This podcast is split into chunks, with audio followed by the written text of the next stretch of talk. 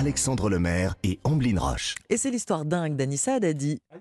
Anissa, ce matin sur Europe 1, vous nous emmenez pour une chasse au trésor. Ah, j'adore ça. Une histoire de trésor poussiéreux. Vous savez Ah comme on les aime. Oui. Un trésor qui est peut-être dans votre grenier, dans votre cave, dans votre garage. Il aura fallu attendre plusieurs mois avant de savoir que vous êtes peut-être passé à côté d'un objet rare il y a quelques mois. Allez, on revient en arrière.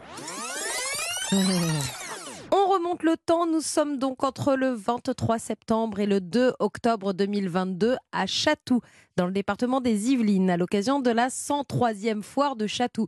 Autant vous dire, 103e édition, c'est une institution cette foire à Chatou. Pour cette foire, comme sur de nombreuses foires partout en France, un expert fait le tour des exposants pour vérifier et parfois même corriger certaines datations et prix. Vous, Alexandre, vous trouvez une commode au fond de, chez- de- de votre garage, vous dites je vais la vendre à la foire, puis vous allez l'estimer, vous allez la mettre à 50 euros, un expert va passer, il va vous dire écoutez ça vaut plus, ou alors à l'inverse. Vous dites, ah non, ça, c'est la commode de mamie, je la mets à 5000. Il va vous dire, calmez-vous, Alexandre. Bon, ben voilà. Et parmi les nombreux objets à vendre, une commode poussiéreuse dont le propriétaire veut se débarrasser.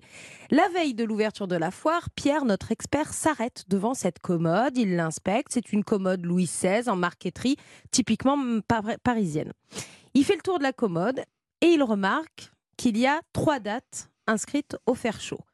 1815, 1822, 1831. Ok. Puis un F au dos de la couronne, mais Ah. pas n'importe quel F, un F couronné.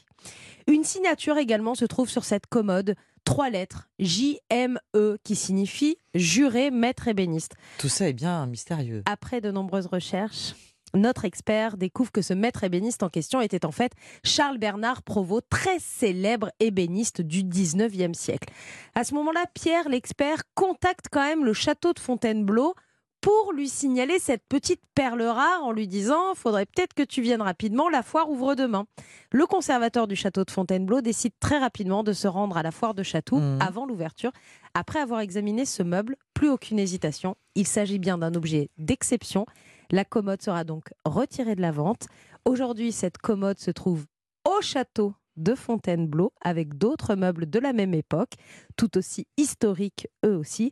La commode a été achetée plusieurs milliers d'euros à Ah oui. notre vendeur, mais on ne connaît pas la somme exacte, elle est restée secrète. Secret défense. C'est Bon. mieux que 50 euros, c'est vrai. C'est- hein. bah, je pense que le monsieur L'exposant, il a fait sa journée. bah, quand écoutez, quand on, la voit, quand on la voit en photo, hein, on vous partagera la photo sur la page Facebook euh, d'Europe 1 Bonjour, c'est une commode poussiéreuse qui se trouve dans n'importe quel fond de garage de Oui, tout ça. le monde. hein. Dans les, dans le les, principe dans de les chasse au trésor. C'est le principe. C'est voilà. l'objet, l'objet précieux caché. C'est ça, exactement. Ouvrez Merci. l'œil maintenant dans les- tous les vides greniers qui reprennent maintenant. Là, en Oui, ce en moment. plus, c'est la- saison. C'est la saison. Merci, Anissa.